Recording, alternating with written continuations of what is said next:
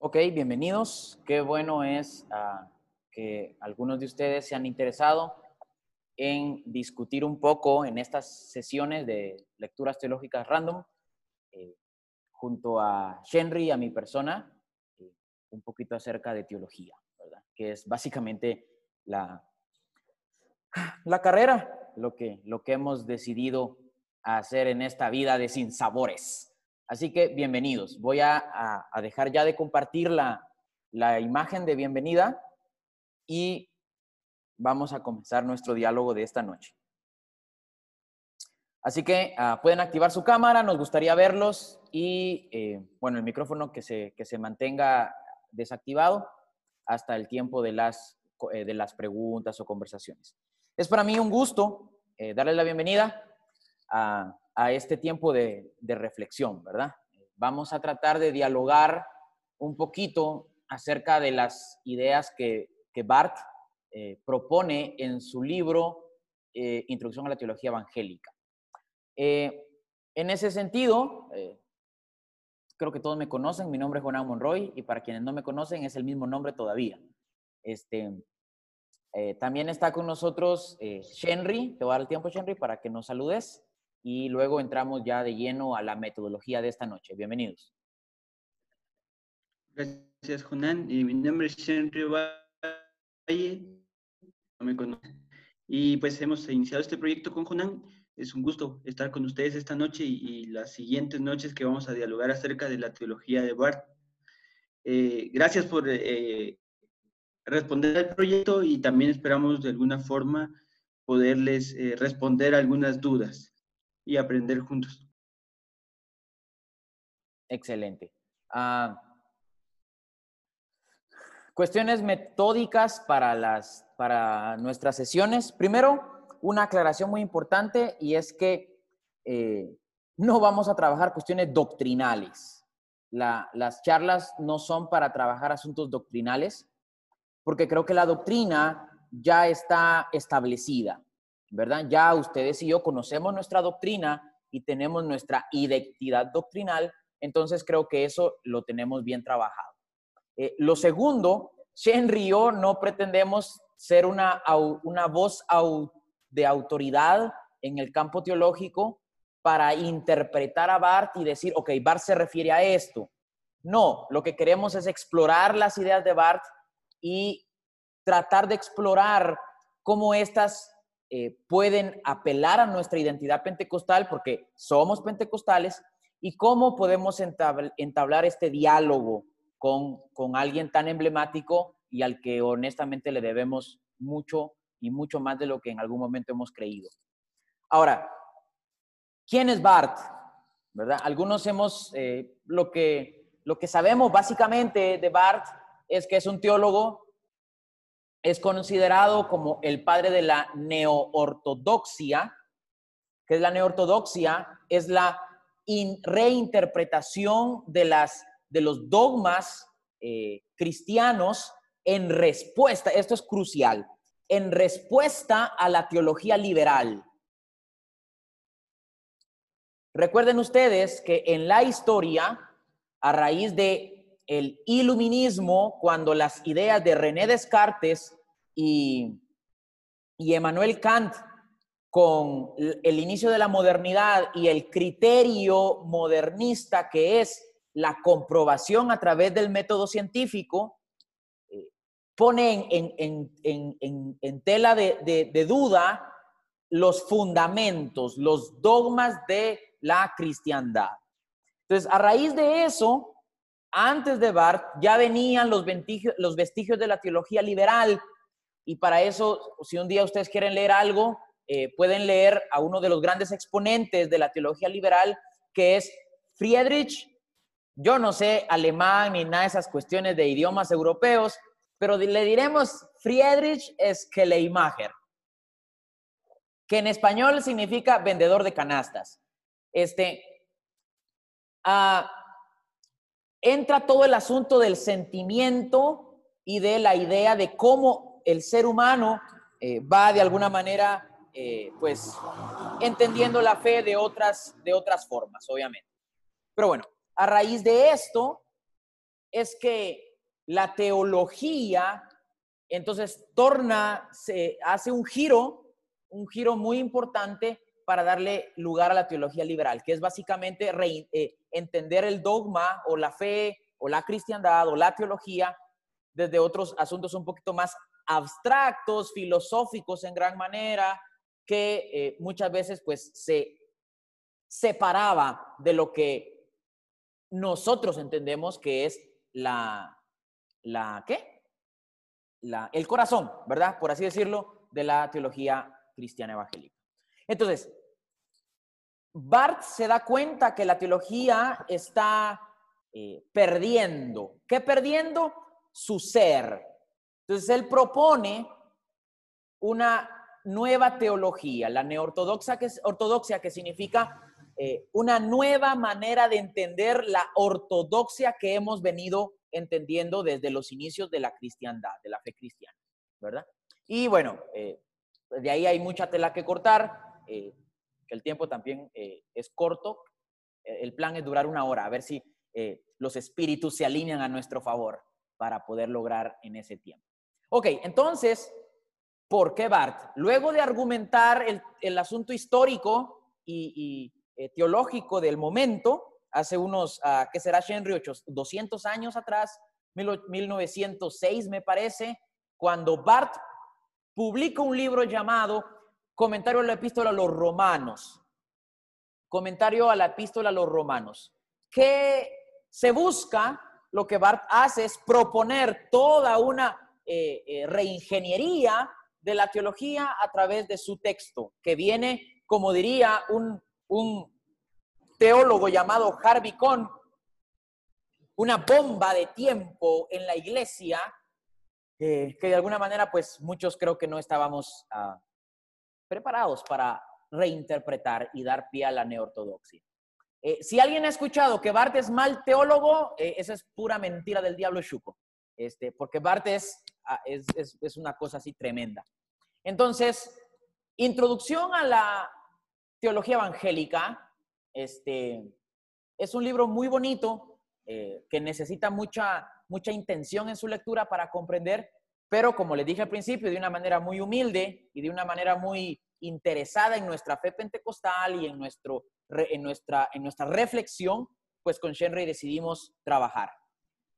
Antes de que Shenry comience de lleno con los primeros dos apartados del libro,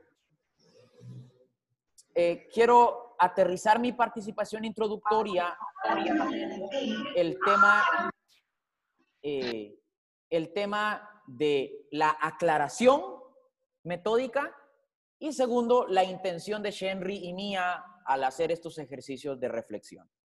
Primero, la intención de Henry y, mía. Lo que queremos básicamente es invitar a, todos aquellos que quieran conocer mejor su fe y reflexionar un poco más la fe cristiana para que estas reflexiones que vamos a tener las podamos explorar y aplicar en nuestra vida cotidiana. Ustedes saben que la teología se vive, ¿verdad? Este, se vive en todos los ámbitos y aspectos en los que ustedes y yo nos movamos. Básicamente eso. Como dije una vez más al principio, no son charlas de doctrina porque la doctrina ya está. La teología nos permite explorar, ¿verdad? Entonces, eh, una vez más, consideremos eso, ¿verdad?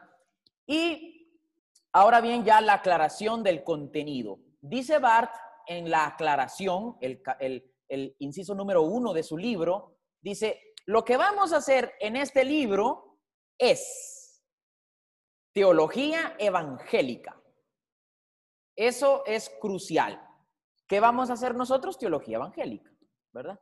Eh, vamos a entender los conceptos, eh, vamos a tratar de entender los conceptos como los entiende Bart, según nuestra capacidad intelectual. Y lo que vamos a hacer es aplicar estos conceptos de Bart a nuestra experiencia pentecostal. Entonces, la aclaración es sencilla. Teología evangélica, teología libre, teología inclusiva, ¿verdad? Y teología eh, dinámica. Es decir, Criterios como la teología debe hacer esto no entran en la discusión. ¿Por qué?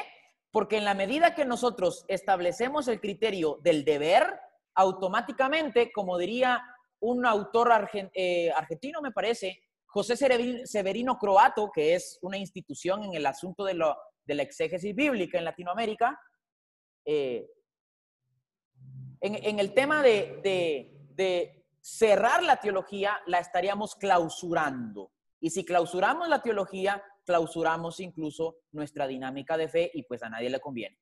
Así que luego de eso, una vez más, aclaración teológica. Teología evangélica, teología libre, teología dinámica, ¿verdad? Y sobre todo teología práctica para nuestra fe pentecostal. Así que gracias una vez más. El tiempo es con Shenry. Gracias, Jonan. Entonces, eh, Bart no presenta una introducción como tal, sino presenta, como dijo Jonan, una aclaración. Y la aclaración es que comienza diciéndonos que la teología es una empresa humana que quiere acercarse a Dios e intentar también conocerlo para poder explicarlo mejor. Entonces, para Barth, la teología gira en torno a la dialéctica de quién es quien se acerca a quién, si Dios se acerca al hombre o el hombre se acerca a Dios. Y entonces, en esa dialéctica es que va a girar su concepción de eh, teología. Bueno, eh, dentro de la teología evangélica, dice también Barth en la aclaración, que hay ciertos criterios que él ve en el evangélico. Primero, que dice que hay una dialéctica entre la existencia humana y el acercamiento de Dios. Segundo, que esto se trata de fe y que se trata de razón. Entonces, eh, esos son los marcos en los que va a trabajar Bart. Y entramos ya de lleno a lo que es la parte de la palabra, que son los dos puntos que yo voy a trabajar y luego va a trabajar eh, Jonán los otros dos puntos restantes del primer capítulo. Entonces, para Bart, la palabra, eh, en un principio, él no está introduciéndonos directamente a lo que nosotros conocemos como Biblia. De hecho, él desglosa la palabra de la, de la misma palabra teología y dice, la palabra es el logos y el marco de referencia para la teología evangélica no va a ser la concepción cultural, como dicen otros pensadores, sino Barth nos va a introducir a que el marco de referencia o la eh, estado donde se va a mantener la teología evangélica va a ser la palabra. Y en este caso empieza diciendo teología, como es, viene de la palabra teos y logos, y logos que significa logía o lógica para Barth, y dice, la lógica es que el tratado que se va a estudiar es Dios. Y entonces después de decirnos que la palabra viene del logos, va a decir, el logos para el cristiano no es su cultura, el logos para el cristiano es la palabra. Y específicamente la historia de Israel. Y esto me parece muy interesante porque Bart luego nos introduce a lo que es la Biblia como tal, pero dice que el problema que hemos estado teniendo nosotros es que hemos visto a la teología evangélica solo desde la perspectiva del Antiguo Testamento. Y ahí ya empezamos con un error, porque la, teología eh, del Nuevo Testamento aparta a la historia del cristiano o en este caso a la historia de Israel, que es la que comienza a revelar a Logos porque el logos es el principal eh, centro de teología cristiana. Para Barth, entonces, la cultura tiene mucho que ver con la teología, pero eh, los límites teológicos o los límites para hacer teología va a ser el logos. Y nos comienza a presentar a logos desde la historia del Antiguo Testamento. Y en este caso, para terminar el capítulo 1 diciéndonos, el que conoce la historia del Antiguo Testamento se dará cuenta que es un pacto entre Dios y el hombre. Y que el hombre, es, el hombre es el que no cumple el pacto, porque si el pacto era que las dos partes fueran fieles, en la historia de Israel, el que fue fiel solamente fue Dios, pero los infieles fueron todos los del pueblo judío o los del pueblo de Israel. Y dice, y comienza a introducirnos diciéndonos que el, el, el texto del Antiguo Testamento nos presenta a Israel como el personaje que lucha en contra de Dios y no a favor de. Y esto dice, bueno, el pacto llega a una cúspide con Jesucristo. Toda la historia de Israel va a terminar hablándonos de Jesús, dice Bart.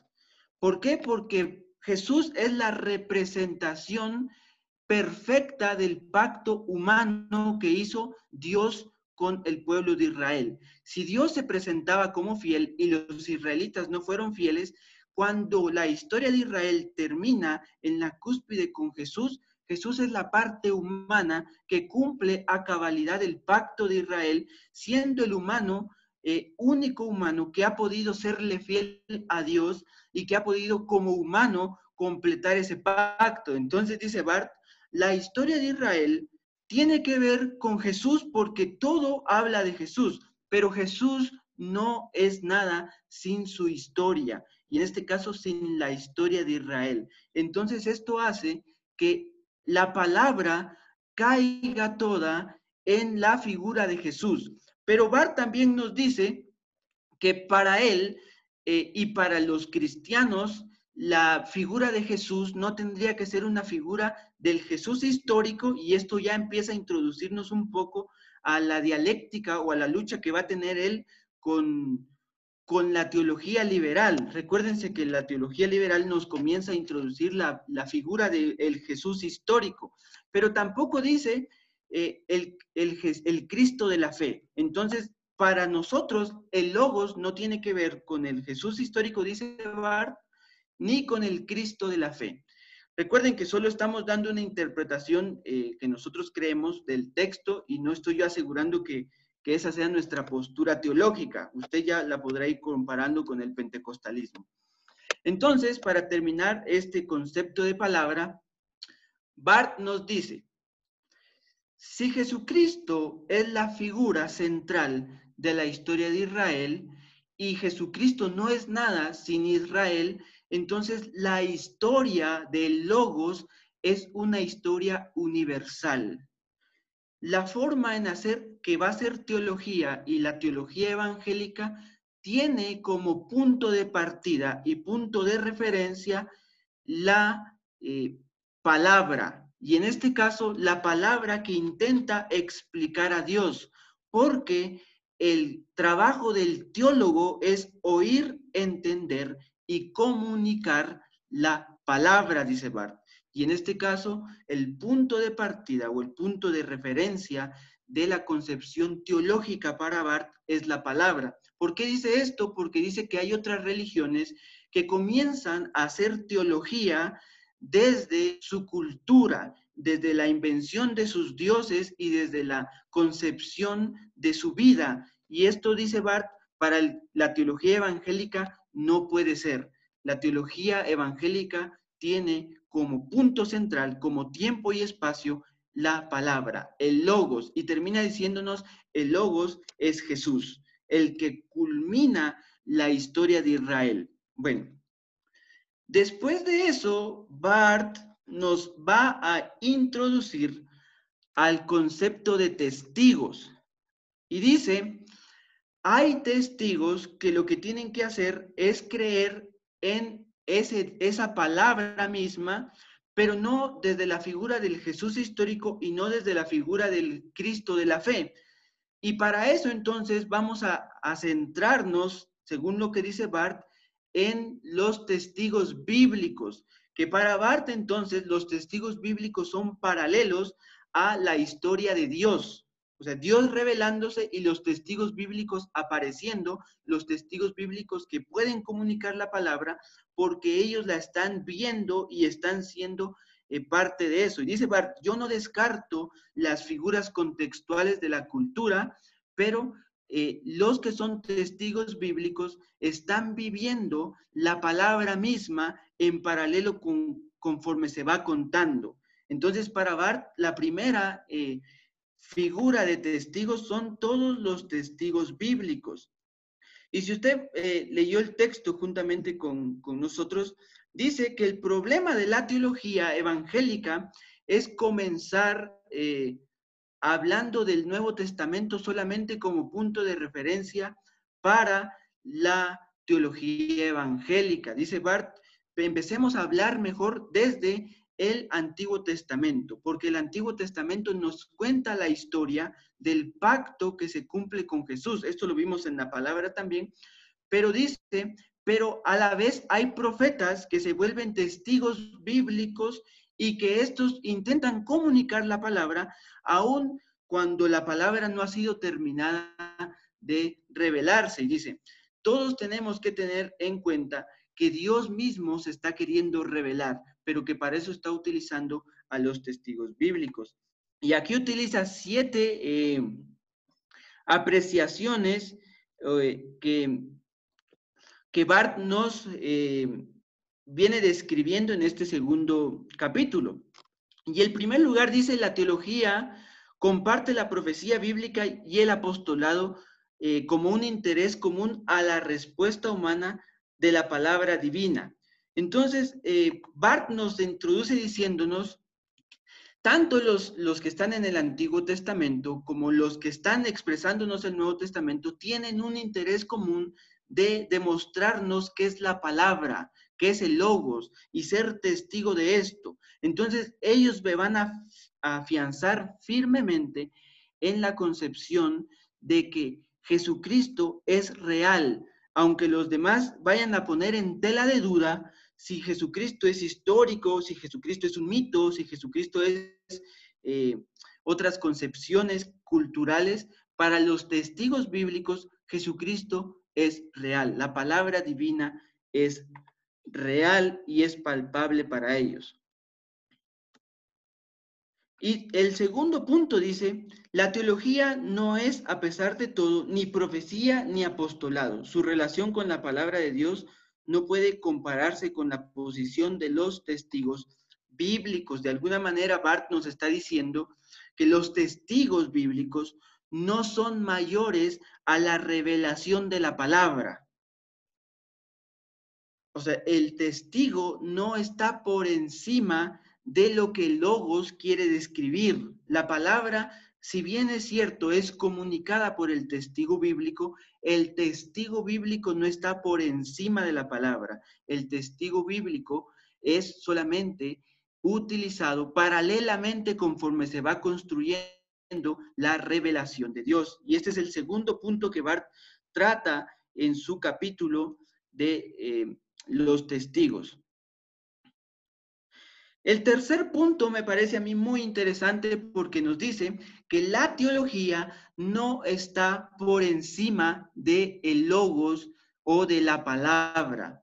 Aunque hayan muchas referencias teológicas para Barth, la teología sigue siendo eh, inferior a la palabra. De hecho, lo que alimenta la teología, dice Barth, es la palabra. Y por eso entonces ninguna postura teológica y la teología evangélica no se puede posicionar como dogma por encima de la palabra, porque la palabra sigue siendo el centro y el punto de partida. Para Barth, si la teología se queda sin palabra, entonces se convertiría en una filosofía no lógica o una filosofía que solo quiere encontrar sabiduría, pero que no está expresando en realidad a Dios. De hecho, Bart en las aclaraciones dice, eh, la teología evangélica no se puede defender a sí misma, sino solamente puede ser justificada hasta que Dios mismo la justifique. Y eso eh, para Bart queda así de una manera como pensando que el único que nos va a demostrar si la teología evangélica en la empresa humana estaba correcta va a ser Dios. Entonces la teología no se puede posicionar por encima de la palabra. En cuarto lugar, la teología ocupa en su totalidad una posición por debajo de los escritos bíblicos. Entonces, esto de alguna manera también en referencia a la alta crítica que estaba proponiendo la, teología liberal, de decirnos eh, quién escribe, cuándo escribe, quizá la comunidad que escribe, quizá otra comunidad, dice, la teología no puede ponerse ni por encima de la palabra y tampoco por encima de ningún escrito bíblico. Entonces, Bart sigue dándole la centralidad a la palabra y dice, los testigos eh, teológicos en este tiempo tienen que intentar entender lo más que se pueda a Dios por medio de la Biblia para poder comunicarlo. La tarea del, del teólogo evangélico para Bart es intentar comprender a Dios por medio de la palabra para poder comunicarlo. Eh, en el chat dice Jonán que pueden considerar sus preguntas y nosotros vamos a, intentar responderles en el espacio eh, que hemos preparado para las preguntas. El quinto lugar dice, lo único que, la, que toda la teología depende es la conformidad de Dios del Evangelio. Esta conformidad no debe ser nunca algo ya dado. Eh, para Barth, entonces, eh, la teología evangélica va a girar en torno al Evangelio y esto en torno a lo que Jesús representa en su figura como la alianza perfecta del pacto. Entonces, no es algo que ya se tenga una concepción, sino que el el teólogo evangélico tiene que ir descubriendo, tiene que ir encontrando a ese Jesús por medio del Evangelio. Y no estamos hablando de los Evangelios, sino del Evangelio que propone las buenas nuevas, según Barth. El sexto punto dice, eh, hemos de señalar que la teología encuentra, no obstante, en la Sagrada Testimonio, Escritura un testimonio polifónico y no monótono de la obra y de la palabra de Dios. Entonces, eh, como es una empresa humana, eh, para Bart, la teología, dice que va a encontrar en medio de esta eh, teología diversas formas de entender porque la empresa humana está entendiendo a Dios de maneras distintas. O sea, la eh, teología evangélica no es homogénea, sino que va a ser diversa. Entonces, para Barth, la teología evangélica o lo que se encuentra de Jesús, si bien tiene como punto central a Jesús, puede ir variando conforme a los testigos se encuentren nuevas eh, cosas. Y como séptimo punto dice, la teología al logos de Dios, cuando se esfuerza por escucharle a Él y hablar de Él en un lenguaje siempre nuevo basado en la autorrevelación de Dios en las sagradas escrituras. Entonces, para él, la eh, teología evangélica tiene que ir contextualizándose en su forma de entender a Logos. Y para Barth hay algo muy importante que también está eh, ligado a la teología evangélica y es la lingüística. Barth dice que la autorrevelación de Dios eh, tiene también mucho que ver con la lingüística, porque Dios está proponiendo también una forma, un lenguaje que pueda ser entendible para que Él se autorrevele y entonces esta autorrevelación pueda ser comprendida por el hombre. Entonces, el hombre en la teología evangélica lo que tiene que hacer es encontrarle a Él, eh, estudiarle a Él, pero también comunicarlo en un lenguaje que se pueda ir contextualizando y que puede ir cambiando porque esa es tarea del el testigo. Entonces el testigo tiene como tarea encontrar al logos, encontrar el centro en el logos y poder comunicarlo. Es la, tesis de, de Barth entonces en este capítulo es la manera en que el teólogo evangélico se acerca al texto para poder comunicarle, pero que no que lo que él vaya a encontrar en cuanto a teología y en cuanto a las reflexiones que pueda tener no son mayores a las sagradas escrituras. Entonces, estas dos concepciones eh, son las que se encuentran en eh, Bart en los primeros dos incisos del capítulo 1. La palabra como el tratado o estudio que habla de Dios conforme a la historia del Antiguo Testamento que tiene como cúspide a Jesucristo y entonces esto vuelve universal a la teología eh, del pacto que hizo Dios con el pueblo de Israel o con el hombre. pero que Israel no pudo cumplir a cabalidad, porque si Dios era fiel, los del pueblo de Israel, que son los que luchan contra Dios, no son fieles, pero Jesús es el que representa la fidelidad del hombre. Y luego el testigo es el que se acerca a la palabra, al logos, que la entiende y el que puede conversar de él con un lenguaje distinto, entendiendo que la teología evangélica es una empresa humana que necesita ser legitimada solamente por Dios y solamente Dios puede justificarla. Pero que hasta que pase eso, la teología tiene un acercamiento en el Evangelio y en Jesús, pero eh, no está por encima de la palabra.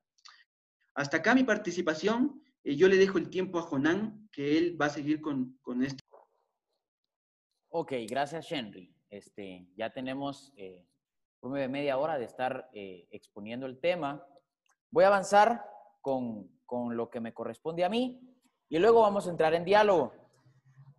Al principio podemos escuchar y podemos ver, ok, a muchas categorías teológicas eh, que, es, que el, el, expositor presupone que estoy entendiendo, ¿verdad? Eh, estamos leyendo a Bart o estamos intentando comprender un poquito a Bart y nos podemos sentir abrumados. Yo cada vez que escuchaba a Henry eh, unir las ideas, yo decía, ok, este, tengo que ir al ritmo porque si no me quedo en el camino. Así que genial, genial por la exposición de Henry. Yo voy a intentar dialogar ahorita los incisos números a 1, 2, 3, 4 y 5, ¿verdad? Ok. Eh, hay una, si ustedes tienen el texto conmigo, eh, pueden ir conmigo a la página 26. Eh, en la página 26, que es la aclaración que hace Bart para comprender por dónde se va a ir, él dice una cosa que a mí me gusta. Página 26, más o menos de la mitad para abajo de la página, dice, Oh, sí. El presupuesto predominante de su pensamiento y de su lenguaje es la prueba que Dios mismo da de su propia existencia y soberanía. Estamos tratando de entender esto a la luz de lo que entendemos como revelación. ¿Qué es revelación? Pues Dios dándose a conocer, ¿verdad? Luego dice, si la teología quisiera invertir su relación y en lugar de, escuchen acá, relacionar al hombre con Dios, relacionara a Dios con el hombre, entonces se entregaría a sí misma a una nueva cautividad babilónica. ¿Qué significa esto? Significa que la teología es una empresa humana, eso tengámoslo justo allí en los apuntes y en una aclaración muy importante. La teología es una empresa humana. ¿Por qué? Porque ¿quién es el que está en búsqueda de ¿Lo divino? ¿Lo divino? No. Lo divino no está en búsqueda de lo divino, es lo humano que está en búsqueda de lo divino, ¿cierto? Entonces, la, teología es una empresa humana. Y, y Bart juega con las palabras y dice, ¿no? Si la teología quisiera invertir su relación, ok, si no la invierte, se afirma la siguiente línea después de la coma. Relacionar al hombre con Dios. Por eso es empresa humana, porque la teología que hace relaciona al hombre con Dios. ¿Verdad? Eso es lo que básicamente hace la teología. Más adelante, al principio del numeral 3 o, del, del, ah, perdón, del numeral 4, dice otra cosa muy importante que, a, mi, que a mi parecer quiero, me gustaría leer con ustedes. ¿verdad? Déjenme buscarlo porque lo tenía aquí, pero eh, ya nos... Acá. Página, perdón, página 69, el, el, último párrafo que comienza dos líneas antes del final de la página. Dice la página 69. 69 ajá. Vamos a recapitular brevemente para ver con nitidez cuál es la situación de la teología. En nuestra segunda lección, titulada La palabra, la cual Henry nos expuso, nos atrevimos a afirmar que la historia del Emanuel, de Dios con nosotros, nació de la historia de Israel y alcanzó su meta en la historia de Jesucristo. Y que esa historia como tal era la palabra de Dios hablaba, hablada al pueblo de todos los tiempos y lugares. ¿Qué historia? ¿Qué palabra? ¿Cuál es el poder que hace que sea tan, tan gran historia y tan espléndida revelación? En nuestra tercera lección, los testigos que ya Henry expuso, nos atrevimos a enunciar que existe un determinado grupo de personas, los profetas bíblicos y los apóstoles, que oyeron directamente la palabra de esa historia. Fueron llamados por ella para convertirse en sus auténticos y autoritativos testigos, nuevamente ante los hombres de todos los tiempos y los lugares. ¿Cómo eran esos testigos seleccionados especialmente para tal audición? ¿Cómo eran esas personas no diferentes de otras, elegidas para tal proclamación? ¿En virtud de qué posible poder? Y bueno, me toca a mí la comunidad. A mí me gusta la palabra comunidad porque para mí la comunidad es el germen de lo que entendemos como iglesia. Bíblicamente, el único relato que tenemos en los evangelios de que Jesús fundó la iglesia, ustedes saben que es Mateo, ¿verdad? Y sobre esta declaración tuya, Pedro, querido, edificaré mi iglesia. Solamente que la iglesia en su más profundo sentido, en su más sencillo, aunque profundo, pero sencillo, incipiente, primario sentido, la iglesia no es institución, la iglesia es comunidad.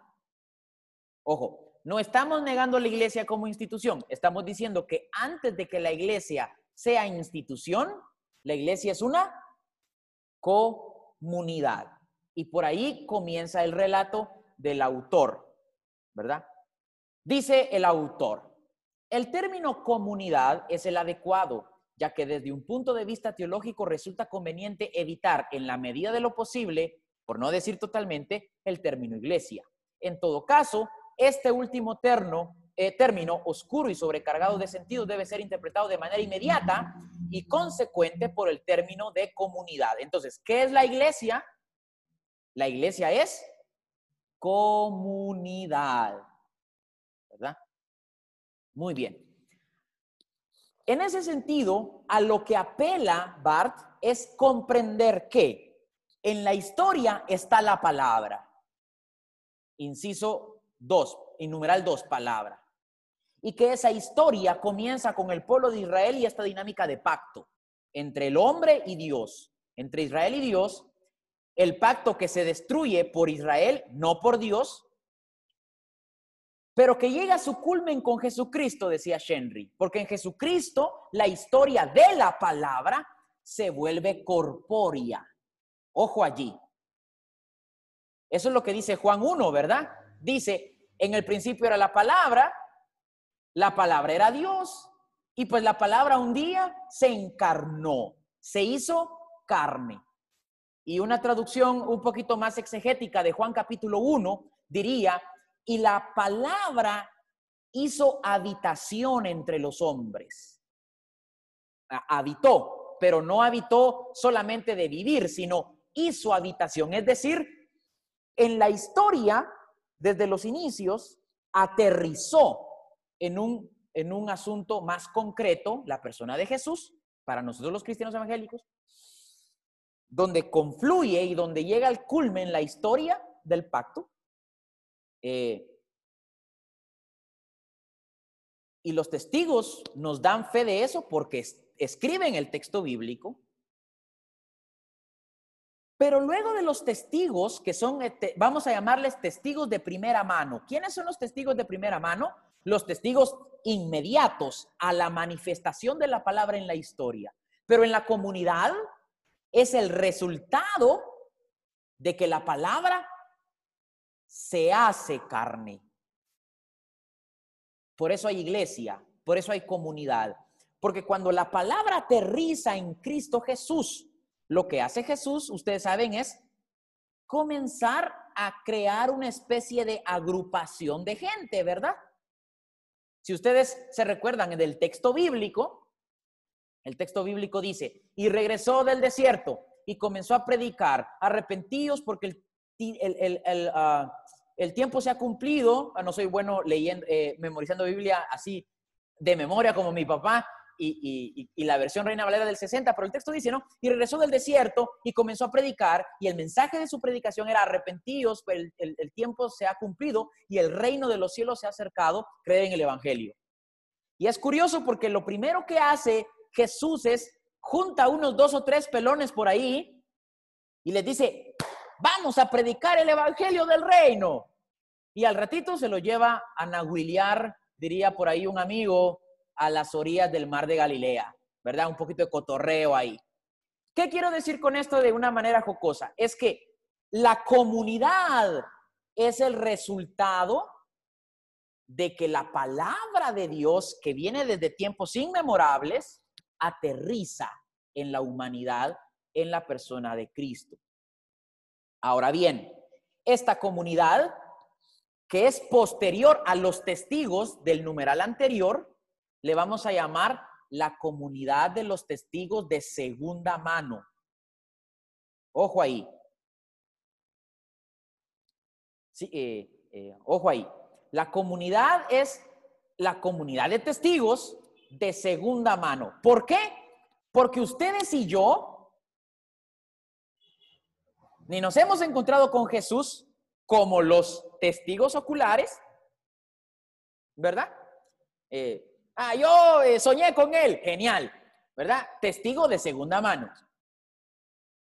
Ah, yo leo la Biblia y me encuentro con Cristo. Ok, genial. Testigo de segunda mano. Eh, y esto no es eh, desvirtuar, digamos, la fe nuestra. No, es solamente ubicarnos en esta dinámica de pensamiento. Me, me explico, ¿verdad? Entonces, la comunidad es los testigos de segunda mano. ¿Verdad? Y, es la comunidad que también comienza con los testigos de primera mano desde los tiempos inmemorables, nosotros que somos testigos de segunda mano y los testigos de segunda mano que son de aquí a 1200 años más si el Cristo no viene antes, ¿verdad? Es decir, la comunidad, que es el principio de la iglesia, el fundamento de, nuestra, de nuestro ser de fe. La pregunta ahora se torna, ok, somos comunidad, somos la comunidad de la palabra, ¿Qué tiene que ver la teología en toda esta dinámica? Si nosotros entendemos que la teología es la empresa humana y que la, y, que la teología, dijera Barth, busca relacionar a Dios, perdón, al ser humano con Dios, entonces la teología tiene lugar en la comunidad que somos nosotros, aquellos que hemos decidido seguir al Señor y que somos los testigos de segunda mano. Sobre todo porque la teología, como dije al principio, es evangélica, es libre y es dinámica.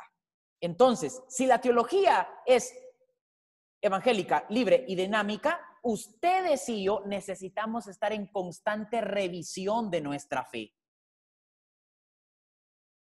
Lo voy a decir de nuevo. Ustedes y yo y la comunidad, la iglesia, necesitamos estar en constante revisión de nuestra fe. Y para eso está, ¿qué cosa? La teología, ¿verdad? Porque la teología ayuda a eso. Y algunos malinterpretamos la teología porque creemos que los teólogos solamente se la pasan criticando. Y pues, sí, sí, eh, digamos, se tenía que decir y se dijo. O sea, los teólogos están para criticar, ese es su trabajo. Pero la crítica no se hace con mala intención y por eso quienes estamos acá, que somos teólogos, tal vez no de la manera profesional porque pues no nos dedicamos a eso a tiempo completo y tampoco nos da para comprar el frijol y la tortilla. Este, pero estamos e, en esta dinámica constante de hacer teología porque, porque entendemos que la comunidad a la que pertenecemos tiene una necesidad intrínseca, profunda y necesaria. ¿Y qué cosa es? Revisar nuestra fe. Diría Bart, porque la fe es una fe para razonar. Por lo tanto, creo, por lo tanto, razono lo que creo. Hay una gran diferencia en que afirmemos categorías teológicas y digamos, Dios es creador. Hay una gran diferencia entre afirmarlo y comprender la dinámica de esa afirmación. Porque yo puedo decirles a ustedes, eh, Dios es bonito. ¿Ok? ¿Y por qué es bonito? Porque yo soy bonito. No, no, no. Si es así, entonces Dios es feo. Es, bonito porque yo quiero que sea bonito. Ah, ok. Genial. Pero es bonito porque eh, es un lindo conmigo. Eh, digamos, no podemos aterrizar la afirmación de Dios en una cuestión puramente eh, afirmativa sin pensar lo que estamos diciendo. Hay una gran diferencia entre tú y yo o, o, entre la actitud anterior a esta actitud que dice, Dios es bonito. Ok, ¿por qué es bonito? Porque Dios es la expresión absoluta de la belleza. Ah, pues ahí uno dice, ah, caray, si me lo decís así al principio, me enamoro de vos de una vez. O sea, hasta, yo, hasta yo me sentí bonito ahorita, ¿no? Porque estamos tratando de revisar nuestra fe, ¿verdad? Entonces, hacia ahí va el argumento. Somos la comunidad de testigos de segunda mano. Eso no nos hace, eh, no, nos, no, nos, no nos evalúa mal, sino nos hace encontrar nuestro lugar, ¿verdad? Lo que, lo Henry decía leyendo a Bart, la teología, empresa humana, siempre va a estar supeditada al texto bíblico. Por lo tanto, ustedes y yo siempre vamos a estar supeditados a lo que los testigos de primera mano pues experimentaron, ¿verdad? Y si no, vayamos a primera de Juan capítulo 1 y dice lo que hemos visto, lo que hemos oído, lo que hemos eh, eh, tocado, lo que palparon nuestras manos, lo que hemos vivido, lo que hemos experimentado, tocante al verbo de vida, dice. Es decir, Juan o el escritor de, Primera de Juan está diciendo, ok, hay testigos, mucha, hay testigos que, que tenemos información de primera mano por la experiencia que tuvimos. Entonces, para ir terminando el tema de la comunidad, eh, la teología sirve a la comunidad porque nos invita a estar revisando constantemente nuestra fe, nuestras categorías de fe. Y obviamente, nuestras categorías de liturgia, qué cantamos, por qué lo hacemos, qué estamos predicando, cómo lo estamos exponiendo, cómo lo, cómo lo vivimos, cómo lo experimentamos. Entonces, esta comunidad que es compuesta por todos, hace teología en la medida que revisa su fe. Y en ese sentido, dice Bart, todos a cualquier nivel estamos haciendo teología. Solamente que no afirmemos textos bíblicos solo para afirmar lo que creemos, sino porque en realidad comprendemos que estamos ante la autoridad de la teología, que es el texto bíblico. Una cuestión bien básica y bien sencilla, eh, que obviamente no agoto el, el, capítulo de la comunidad en lo que Bart dice. Pero diría entonces eh, la página 79, oh, perdón, eh, siempre tengo problemas con los números, 69 o 70 cuando dice, 70, cuando dice, en nuestra cuarta lección, la comunidad que les acabo más o menos de, presentar, nos atrevimos a afirmar que un grupo entero de personas fueron suscitadas como testigos secundarios por medio del poder de la palabra hablada y confiada a aquellos testigos anteriores y primarios. Surgió una comunidad, la iglesia, destinada y capacitada para proclamar la obra y la palabra de Dios en el mundo. ¿Qué encargo tan extraordinario para un grupo de personas? La pregunta ahora es, ¿cuál es el poder para su existencia y su acción? Entonces, la comunidad, en este caso, que es histórica, que ahora nosotros somos parte de esa comunidad, es la comunidad de los testigos secundarios, que se le encargó la tarea de proclamar la palabra, ¿verdad? Mateo 28, Marcos 16, Juan, eh, cuando Jesús sopla en ellos el Espíritu y les dice, ok, vayan a, hacer lo que ya les dije que hagan. Eh, eh, Hechos 1.8, ser testigos. Testigos de segunda mano, comunidad plena, la iglesia que se nos ha dado la tarea de proclamar el mensaje de la palabra, pero siempre revisándolo a la luz de lo que estamos viviendo como comunidad. Ahora bien, tenemos la tarea, dice Bart, la tarea de proclamar la palabra, de proclamar el mensaje de la buena nueva. Entonces necesitamos el poder, dice él. ¿Y cuál es el poder? Básicamente, el espíritu.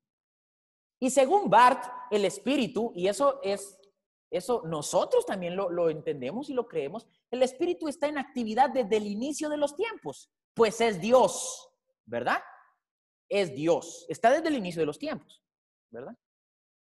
Es el, espíritu que está desde Génesis 1 y es el espíritu que llega a Hechos 2 y al igual que en Juan capítulo 1, posa, posa en la humanidad, en la creación de la comunidad y es el espíritu que está al final de los tiempos que también ah, aporta en el cumplimiento de la palabra misma. Entonces, en ese sentido, el Espíritu básicamente nos, nos impulsa a ser parte de la comunidad, nos impulsa con el poder a proclamar la palabra que funda la comunidad y el Espíritu nos ayuda a ser testigos. Dice el texto que es, eh, Bart también afirma la idea de que es el, ah, el amigo, obviamente, desde un asunto trinitario, pero también el Espíritu es el acompañante de la comunidad.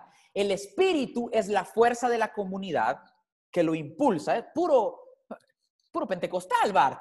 Al, hacernos ver que es el espíritu el que, el que llena, el ser, llena al ser humano, al creyente, al discípulo, al testigo, a la comunidad, para poder inspirarlo y para poder aspirarlo también, obviamente, en esta dinámica de la misión de la comunidad, que es proclamarla el mensaje de la palabra. Y por último, y luego podemos dialogar un poquito, quiero terminar diciendo eh, lo que dice en la página 80. El Espíritu Santo es el poder vital que concede libremente misericordia a, a la teología y a los teólogos, así como la comunidad, así como a la comunidad y a cada cristiano en particular. Unos y otros tienen absoluta necesidad de Él. ¿Quiénes? Los teólogos, sí. Los que no son teólogos, también. ¿Por qué? Porque todos somos comunidad. Tan solo el Espíritu Santo mismo puede ayudar a una teología que es o ha llegado a ser en este sentido una teología que no es espiritual. ¿Y cuál es la teología que no es espiritual? Aquella teología que se abstrae del espíritu para volverse categórica, para volverse clausurada, para volverse cerrada y para volverse dicha. Jonán, ¿qué quieres decir con esto? Es que el espíritu que es dinámico propicia una teología que es dinámica también. Ojo allí. ¿Qué dije al principio? La comunidad fundada en la palabra tiene la necesidad de revisar su fe constantemente. Y por el Espíritu que es libre y que es Dios mismo obrando en la comunidad, en nosotros, nosotros podemos darnos la oportunidad de revisar nuestros conceptos y si hay que hacer algún ajuste, hacerlo. ¿Por qué? Porque el Espíritu que inspira la teología también nos invita a hacerlo de manera dinámica. El Espíritu es dinamismo puro los, cualquiera que sabe cultura antigua de estos pueblos semíticos que escribieron la Biblia, saben que el espíritu es el, el producto del movimiento de Dios, ¿verdad? Movimiento y eso que, que produce el movimiento es el espíritu. Y el espíritu solamente se entiende a través del dinamismo, ¿verdad? En la historia.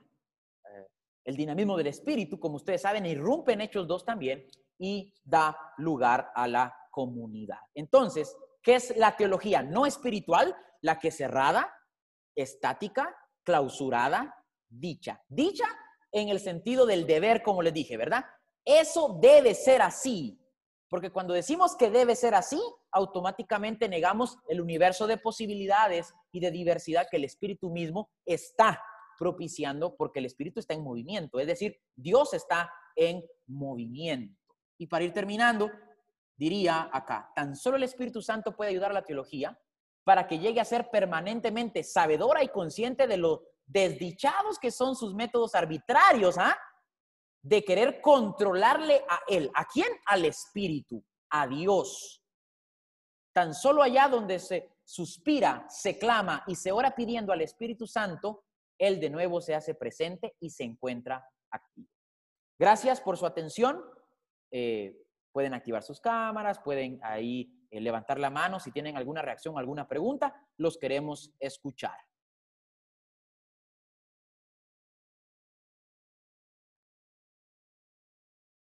Si, la, si hay alguna pregunta, alguna reacción, algún comentario, algo que leyeron y les llamó la atención, eh, este es el tiempo para un, pequeño diálogo entre nosotros.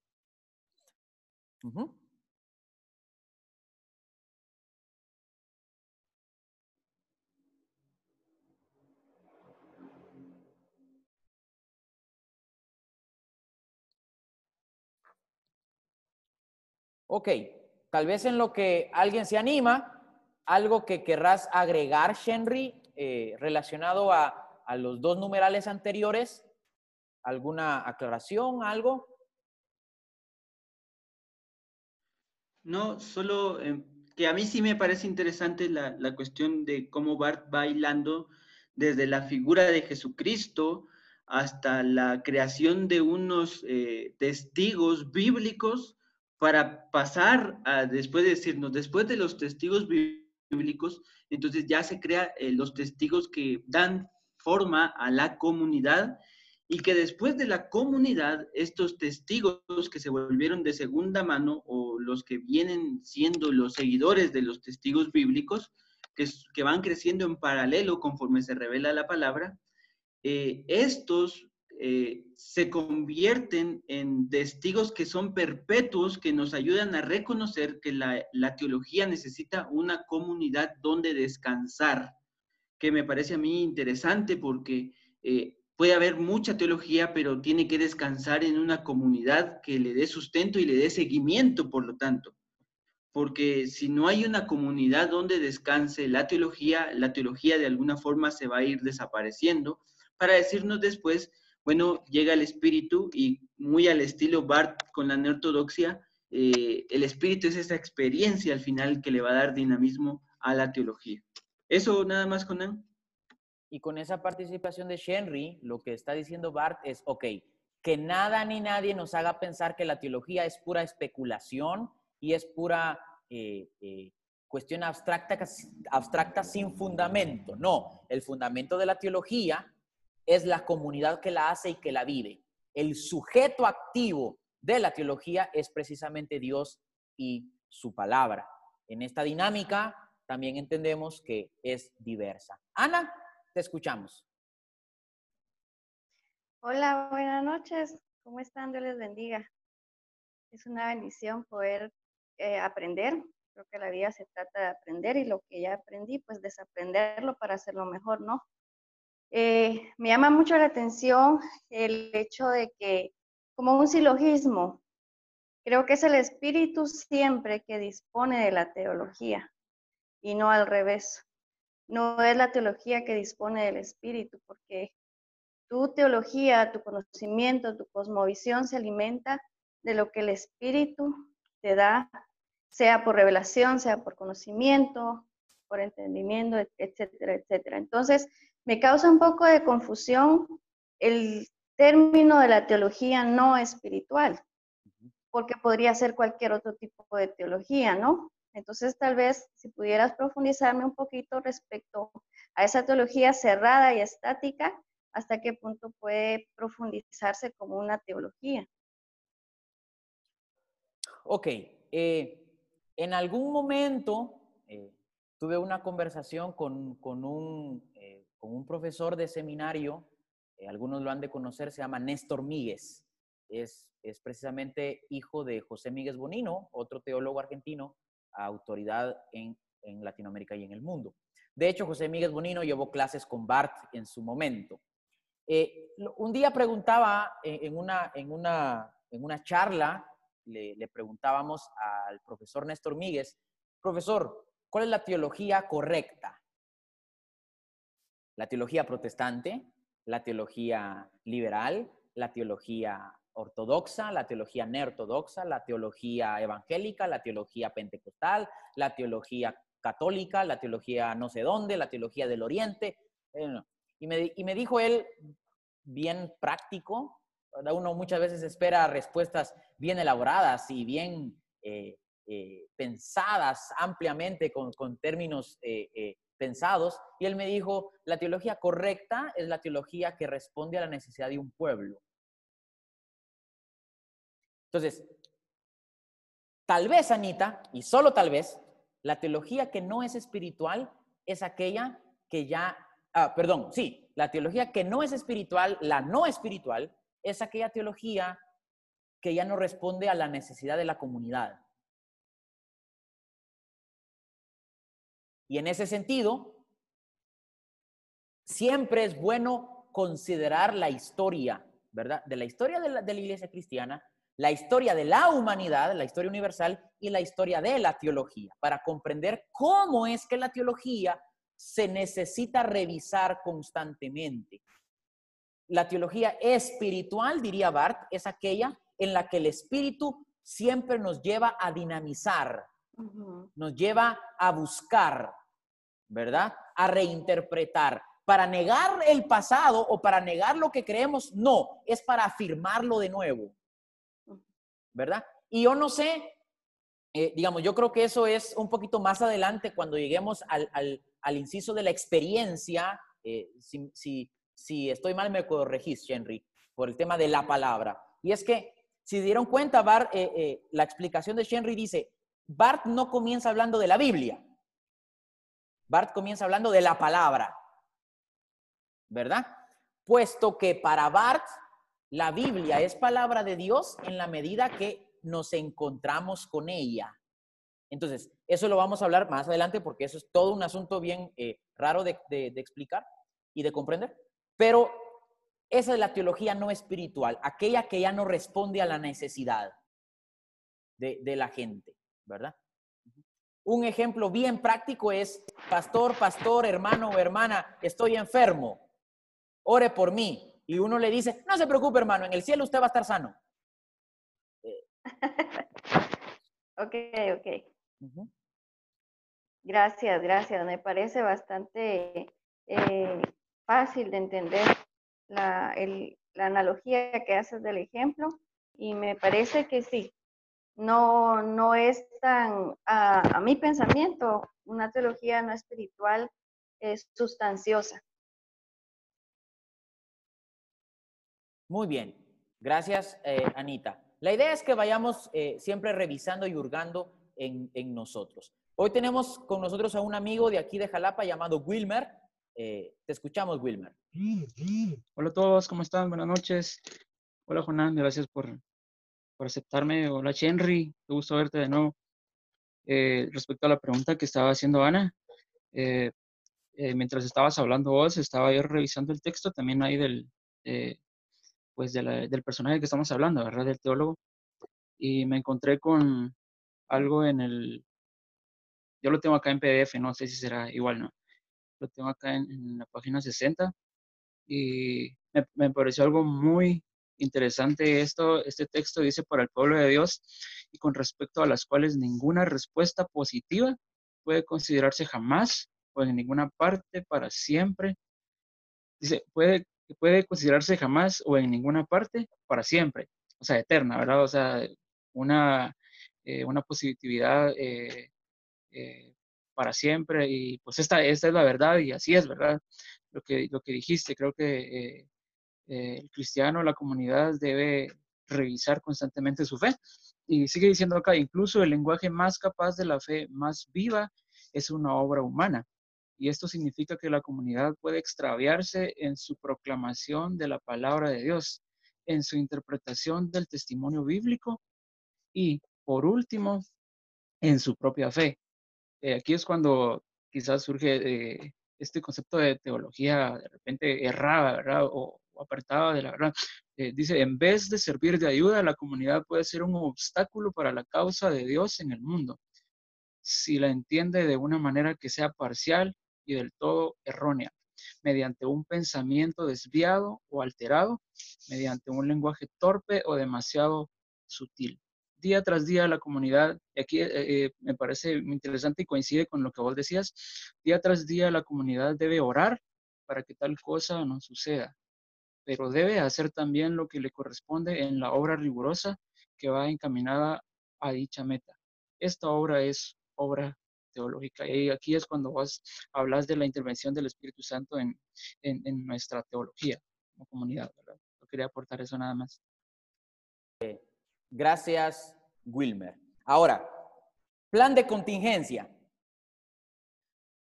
No estamos instrumentalizando a BART para decir, ah, miren, ahora este, en nuestra primera sesión vayan y destruyan todo.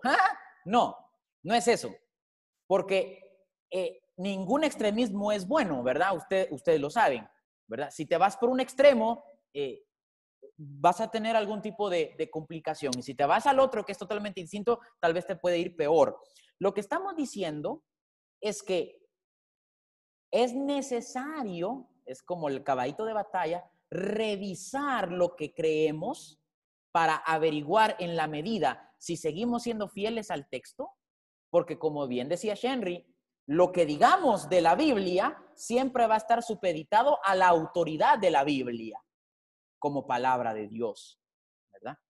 Entonces, en ese sentido, revisar esta revisión constante es necesaria, ¿verdad? Y como diríamos en, en una teología cristiana más global, la afirmación central del cristianismo, que es la que no cambia, porque si un día cambia, nos quedamos sin nada, absolutamente nada, es Jesús es el Cristo.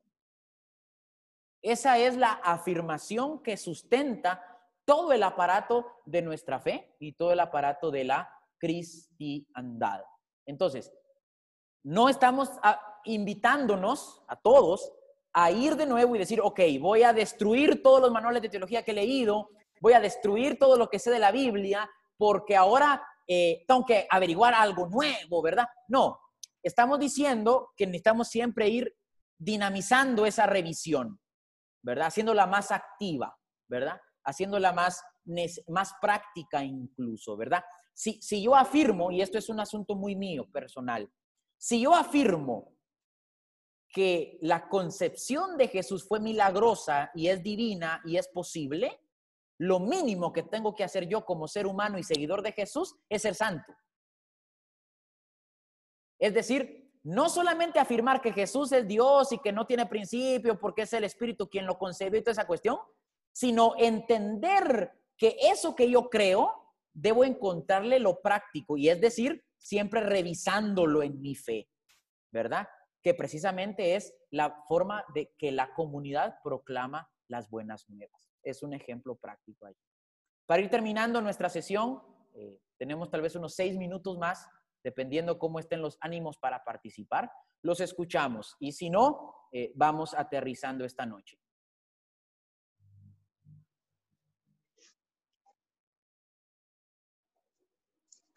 Buenas noches, Jonán, que Dios te bendiga. Que Dios bendiga a cada uno de los que estamos participando en esto tan interesante y tan necesario para la iglesia, ¿verdad? Aquí el escritor o el teólogo Karl Barth dice que la teología es un proceso vivo, un proceso vivo donde nosotros tenemos que establecer que Dios es.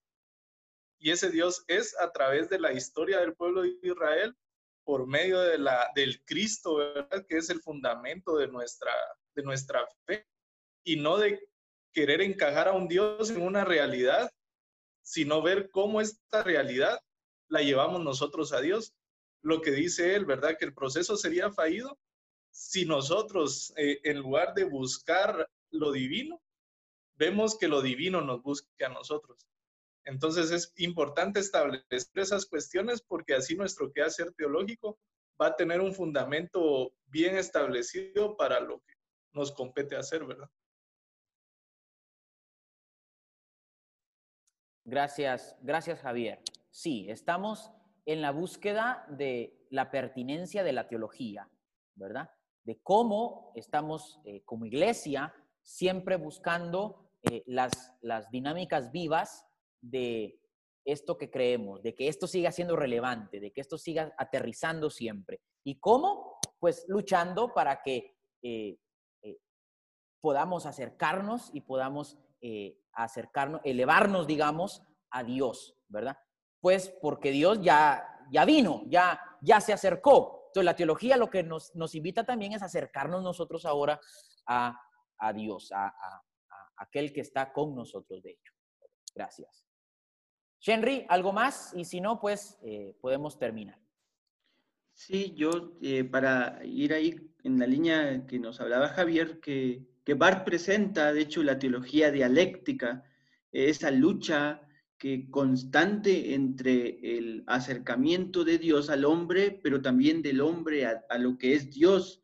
Y entonces eso hace que la teología eh, se mantenga, porque para Barth es una lucha eh, eterna de aquí hasta que Dios justifique eh, el quehacer teológico. Entonces, el hombre siempre va a estar intentando acercarse a Dios y Dios va a seguir autorrevelándose en medio de la teología hasta que, dice Barth, eh, la teología evangélica sea justificada por Dios mismo. Muy bien, gracias Henry por tu participación, gracias a todos. Eh, es un primer esfuerzo eh, para, para, poder explorar algunas ideas y pues ir abrazando algunas que sabemos que, pueden, que podemos ir aplicando a nuestra vida y dejar ahí en el limbo algunas otras que seguramente vamos a necesitar de aquí a un tiempo, porque en teología eh, siempre eh, todas las ideas, aunque al principio sean muy distintas, en algún momento es necesario utilizarlas, sobre todo cuando estamos en asuntos eh, de diálogo, ¿verdad? Ah, ¿Por qué Bart? Como les dije al principio, Bart es la posibilidad de que la teología siga siendo relevante hasta ahora.